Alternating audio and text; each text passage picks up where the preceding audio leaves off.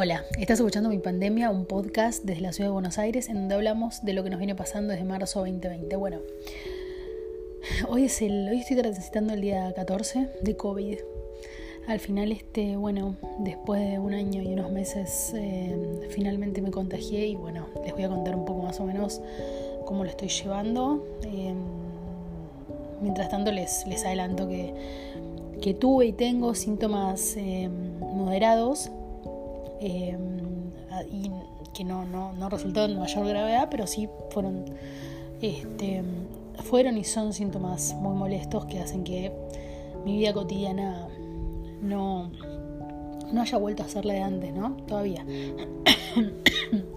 la tos está mejorando. Bueno, vamos a arrancar desde el principio, así más o menos un poco, entienden un poco la situación.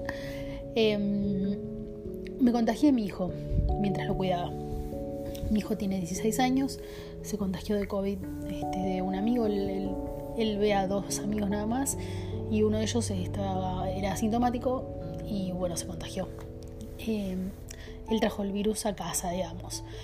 Calculo que mm, me contagié cuando una noche que él volaba de fiebre y lo estuve cuidando con barbijo, pero bueno, la carga viral se ve que era bastante fuerte y, y a los pocos días arranqué con los primeros síntomas. Él se recuperó este, muy pronto, unos días después ya dejó de tener, eh, al otro día ya dejó de tener fiebre y de a poco se fue recuperando. Aunque digamos que con el COVID lo que pasa es que los síntomas persisten, no es que no es como una gripe que después de cuatro días estás re, bien, pum para arriba, salís a la calle como si nada. No, el COVID es, es una enfermedad causada, bueno, ya sabemos, por el virus SARS-CoV-2, pero es una enfermedad persistente, cuyos síntomas duran mucho tiempo, es muy larga la enfermedad.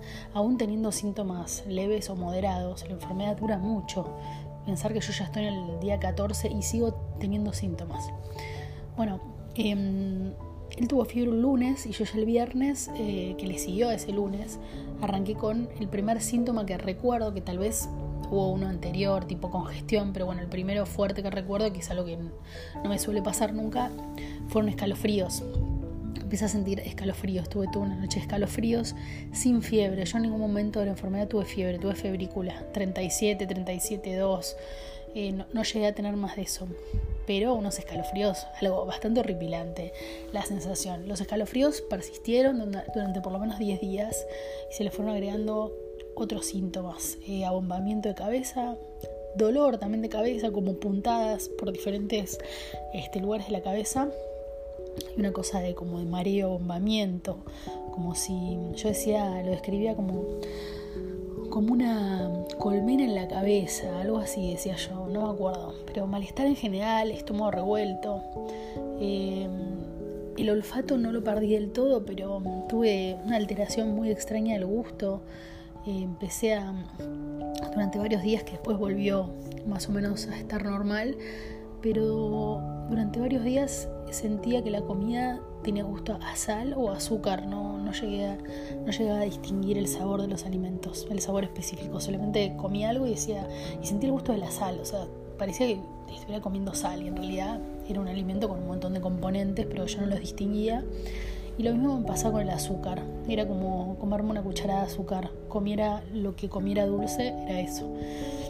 Después, después de unos días, eh, vino fuerte la congestión, una congestión nasal bastante rara, este, los oídos un poco tapados, muy poco moco, moco blanco, pero muy poco. En realidad una congestión, ya te digo, bastante rara, porque este, en una gripe normal tu moco, perdón, esto es medio desagradable, pero generalmente el moco es amarillo, verde, pero acá es blanco, blanco como si fuera una alergia, un estado de alergia parecía, pero persistente, persistente.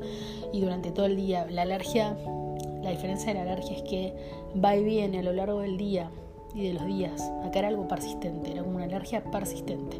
O sea, claramente no era alergia, era un tema de inflamación de las vías respiratorias.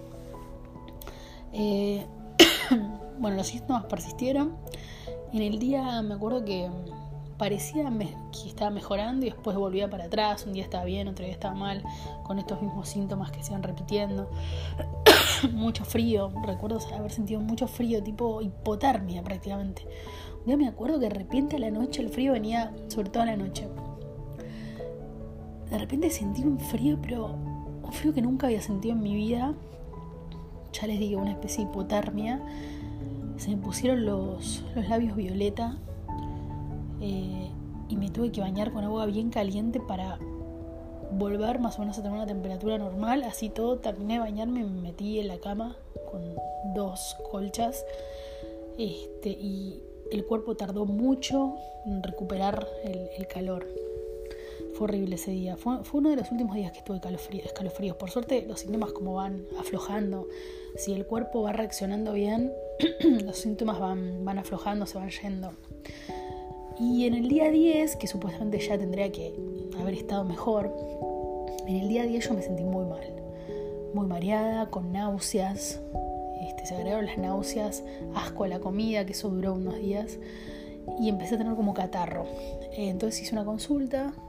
Eh, y la, doctora me dio unos remedios con corticoides que hicieron que, digamos, que me, sintiera mejor.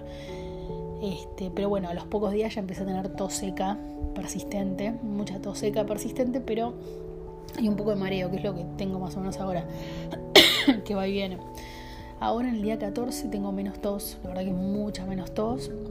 Lo que me pasó hace unos días es que la congestión era tan grande que tenía como la garganta, la garganta totalmente irritada, con baba, como si fuera una superproducción de baba, una baba como yo te diría como algo dulce, como si por la garganta te cayera algo dulce todo el tiempo, entonces era un asco. Era un asco comer, me acuerdo que por un par de días casi no comí, bueno, no comí en casi, en casi toda la enfermedad casi no comí, pues la verdad que lo que menos tenés es hambre, por lo menos a mí me pasó eso. Pero este día específicamente fue el día 10, me sentí con unas náuseas, una, esa cosa baba, esa baba dulce que caía de la garganta y me da un asco y por suerte otro día ya se fue y mucha tos tuve ese día, el día 10. Este, y, y, ahora estoy, día 14, ya en teoría no estoy contagiando, igual no voy a ver a nadie más que, bueno, yo vivo con mi hijo, lo veo a él, nos vemos este, entre nosotros, pero no voy a ver a mi familia hasta la semana que viene, voy a esperar un poco hasta no tener ningún síntoma por las dudas, igual ya en teoría no, no puedo contagiar a nadie ya. Pero bueno, como este virus no se sabe y las veces que hablé con los médicos siempre aparece la palabra y no sé, fíjate, no se sabe, eh, probemos con esto. La verdad que no se sabe cuánto tiempo contagiás, por las dudas tal cosa, por las dudas. Entonces em, eso te genera también mucha, mucha incertidumbre y mucho estrés. Eh, así bueno, por suerte em, tuve, tuve y tengo síntomas eh, moderados y no, no llegué a desarrollar neumonía por suerte.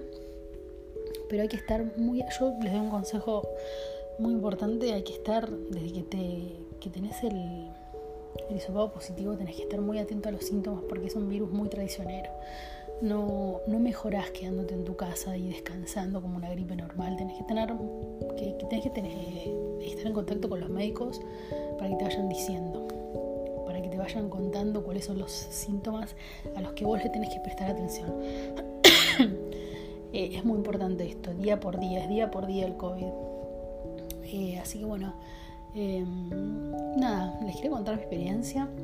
Eh, estoy mucho mejor.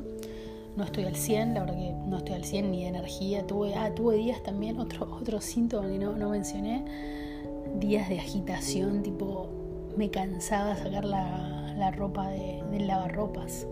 Me cansaba todo, levantarme a la mañana era casi imposible. El, cansancio que te genera esto y ahora siento que el cuerpo me sigue pidiendo dormir muchas horas, muchas, muchas horas. Em, el cuerpo me lo pide.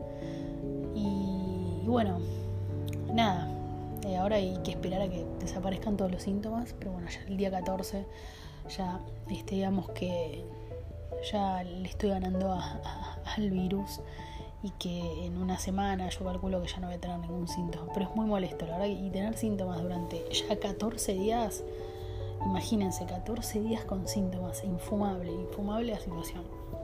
Ni hablar de todo el aislamiento que tenés que hacer y, y que nada, y dependés de un montón de personas y te sentís mal y estás aislado y un montón de cosas, incertidumbre, es muy fea la situación. Así que ojalá que sigan vacunando, ojalá que haya una vacunación masiva. Este, que es lo mejor que te puede pasar, no tener que pasar por la enfermedad, porque hay gente que, le va muy mal. Eh, así que ojalá que sigan vacunando, creo que esa es la, es la, única salida, ojalá que funcione la vacuna, creo que esa es la única forma de, de no extinguirnos. Así que nada, les quería contar un poco mi experiencia, cómo fue. Yo siempre decía que eh, cuando tuviera COVID me iba a dar cuenta de los síntomas, me iban a parecer raros. Y fue, fue tal cual, fue tal cual. son síntomas raros. Yo no lo percibí para nada como una gripe.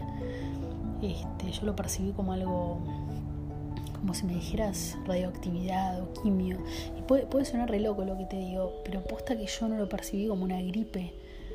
Uno tiene experiencia en enfermedades, uno estuvo enfermo a lo largo de su vida, muy pocas veces en mi caso, la verdad. Tengo muy buena salud, pero no, no lo percibí para nada como una gripe, lo percibí como algo raro, algo raro y dañino, y dañino a nivel general. Los síntomas fueron raros, fueron muy extraños, yo nunca los había vivido, claramente es porque, bueno, porque es un virus que nunca había pasado por mi cuerpo y el cuerpo, bueno, va reaccionando, ¿no? Hace lo que puede, va, calculo que va tirando estrategias a ver cuál, cuál funciona. Pero bueno, em, y otro dato muy importante Eh, si sos contacto estrecho de alguien, te tenés que hisopar a la semana de que la persona tuvo el primer síntoma. Y si vos tenés síntomas, te tenés que hisopar tres días después del primer síntoma. Esto es muy importante porque hay muchos falsos negativos y capaz que vos te lo haces antes el hisopado y te sale negativo y decís, ah, bueno, no tengo COVID y yo, y después la, enfermedad va avanzando, vas contagiando, te vas enfermando, y bueno, todo un quilombo. Em, con respecto al hisopado, eh, el día que fui yo, la verdad que me sentía bastante mal y, el, y el hisopado hizo que me destapara, se me destapara un poco la nariz, pero mm, no lo recuerdo como algo, como una experiencia súper traumática como me lo imaginaba. Es algo medio molesto, pero nada, no pasa nada. Este es algo muy rápido, ni te das cuenta. Es muy importante hisoparse, es muy, muy importante saber si uno tiene el virus, tiene la enfermedad o no, es muy importante, este, porque en base a eso vos tenés más herramientas para actuar. Eh, y en base a eso puedes parar el contagio a otras personas. Así que bueno, les mando un beso grande. Ya volveré a grabar cuando ya no, tenga más síntomas y les cuento un poco qué onda.